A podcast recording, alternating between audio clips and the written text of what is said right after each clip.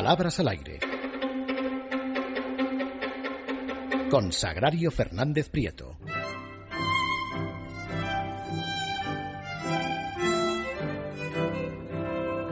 Bueno, pues ya ha llegado Doña Sagrario mientras yo hacía espavientos por, en fin, la conversación que manteníamos y que es cuestión nuestra. Y muy buenas noches. ¿Qué palabras tenemos hoy? Muy buenas noches. A ver si me va a dar la risa.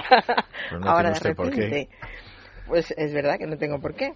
Voy a empezar con un debate de un programa del corazón. A ver, Fue infiel con una persona que no era su marido. Fue infiel con una persona que no era su marido.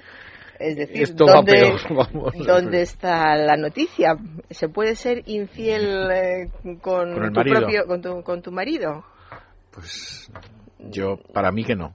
Yo diría que tampoco, pero vete tú a saber la gente Fue infiel con una persona sí, que no era su marido. que no era su Claro. marido. Es impresionante. Continúo con algo que me ha mandado un oyente. Vamos a cosas más prácticas. A ver, Bueno, lo otro también es muy práctico. lo otro tiene un elemento práctico, sí. Colaboradora de un programa de radio.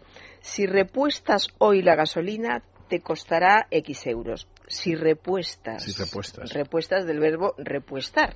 Claro, sí, porque de repostar no será. Claro, efectivamente. De repostar sería facilísimo porque repostar se conjuga como el verbo amar, no Claro. tiene ninguna complicación. Reposto, repostas, reposta. Repostamos, repostáis, repostan. Es decir, si repostas hoy, la gasolina te costará lo que sea, sin problemas. Otro oyente. En un debate de televisión, un concursante le dice a otro. Todo lo que está pasando es un coágulo de cosas. Un coágulo, Un coágulo de cosas. no sería un cúmulo. Un cúmulo es lo que tenía que haber dicho, pero Un sí. coágulo. Claro, si hubiera dicho cúmulo, yo no estaría hablando de él y este amable oyente no me lo hubiera enviado. Dijo Caramba. coágulo, que todos sabemos que es la masa de sustancia coagulada, es decir, que antes era líquida y se ha transformado en sólida. Eso es un coágulo. Y cuando se acumulan muchas cosas, es cuando hablamos de cúmulos. Se acumulan Claro. muchas cosas, pues hablamos de cúmulo de cosas un debate de televisión sobre la muerte de un personaje muy popular. No se merecía una muerte así ni como persona ni como ser humano. Esto también es para pensar. O sea, es que hay, hay Esto es gazapos como cuando dicen lo de la persona humana. Sí, sí, que tienen un trasfondo, por ejemplo, cierto, trasfondo es una palabra que también traigo por aquí atrás, trasfondo filosófico. No se merecía una muerte así ni como persona ni como ser humano. ¿Dónde pone eh, este señor o señora, era una señora, ¿dónde, dónde pone esta señora el límite o dónde está la diferencia entre ser una persona que es un individuo de la especie humana o ser un ser humano que es un individuo de la especie humana? Sí, imagínese si dicen no se lo merecía ni como persona, ni como hombre, ni como ser humano. Ya, Sí, ya hubiera sido ya... No le debió dar tiempo. Continuamos. Opinión de una joven en un programa de radio sobre el cannabis. El cannabis es una cosa que te metaboliza por dentro. te metaboliza por dentro. Sí.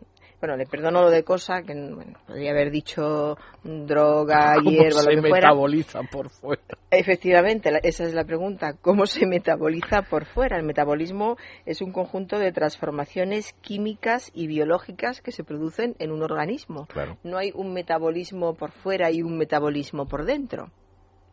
Continúo con un debate de televisión. Callaos ambos dos. Ambos dos estáis equivocados.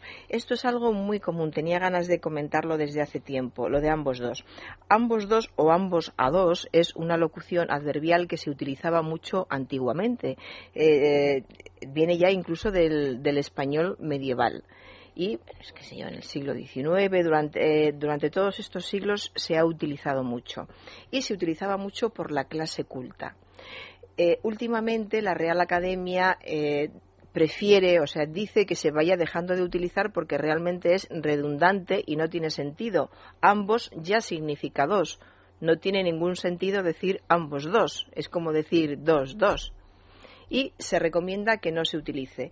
Es cierto que precisamente ahora la, la, clase culta que marca la pauta de lo que está bien y lo que está mal dicho la utiliza poquísimo. Yo apenas la, la oigo sí. en, en, esos ambientes. Sin embargo, por la calle se utiliza mucho coloquialmente, eh, en tono de broma, eh, vosotros ambos dos donde vais, cosas por el estilo. Posiblemente como reacción al inglés.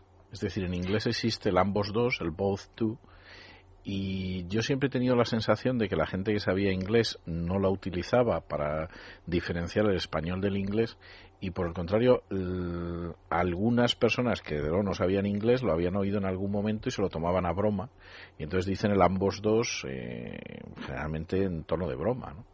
Yo no sé, no mm, tengo mis dudas de que tenga algo que ver con inglés. Yo creo que ha ido quedando que es algo que suena de oírselo a, otras personas. Eh, las otras personas han pensado, se ha dejado de utilizar porque no tiene sentido, una redundancia tan tan evidente y el resto de las personas lo dicen, además se dice como, como algo gracioso, como, algo, simpático. Sí. pues bueno, hay que procurar dejarlo. Continúo con un reportero de un programa de radio. Vamos a hablar con el edil de la localidad. Usted como alcalde, ¿qué opina de esta iniciativa de los vecinos? Es un error también que se da muy, a menudo en, los medios de comunicación. Hacen eh, como si fueran sinónimos alcalde y edil. Es una confusión, ya le digo, habitual. Un edil es un miembro, perdón, de una corporación municipal. Es decir, un edil es un concejal. Efectivamente. Y un alcalde es el presidente del ayuntamiento de, de un pueblo. Entonces, no son en absoluto sinónimos. Una cosa es un edil y otra cosa es un alcalde. Curiosamente, he visto otros casos en, con esta mala utilización y da la impresión de que edil les eh, confiere más importancia, les, gusta, les gusta más, suena, más carácter edil y alcalde. Es como si pensaran que eh, alcaldes hay muchos y ediles hay pocos, no es al contrario. Yo estoy convencido de ello, además es un uso erróneo, pero se escucha muchísimo y se lee muchísimo en los medios de comunicación. Continúo, un tertuliano hablando sobre Iñaki, Iñaki Urdangarín. No olvidemos que todos somos inocentes hasta que se demuestre lo contrario. También es un error muy común en el que no repara casi nadie. Hay que fijarse, no olvidemos que todos somos inocentes hasta que se demuestre lo contrario. Es decir, que está diciendo que se va a acabar demostrando que se es culpable cuando lo que se quiere decir es precisamente que todos somos inocentes mientras no, se, demuestre o hasta que no se demuestre mientras o hasta que no se demuestre lo contrario. Observación de una colaboradora sobre una actriz. Era una lipotímica. A veces estaba normal y a veces estaba deprimida. Lipotímica lipotímica. ¿Qué tiene que ver la, lipotimia? La lipotimia es la pérdida súbita y pasajera del conocimiento, como ya sabemos. Lo que les pasa a los a lo, le puede pasar a un lipotímico es que se desmaye de repente. Eso es característico de los lipotímicos. Pero cuando una persona pasa con mucha facilidad de estar normal a estar deprimido, lo que es es un ciclotímico ciclotímico. Dirán que como acaba en tímica. Es, más o menos parecido. más da física ciclotímico, que, es una enfermedad muy seria porque es un maníaco depresivo. Y al fin y al cabo una lipotimia, será por lipotimia, la, la cantidad de lipotimias que se pueden tener en una vida. Y acabo con un crítico de cine. El director crea un trasfondo alrededor de la película. El trasfondo es aquello que está o parece estar o parece estar más allá del fondo visible de algo. Eso es el trasfondo. Entonces no puede ser nunca algo que esté alrededor, como dicen en este caso. Crea un trasfondo alrededor de la película.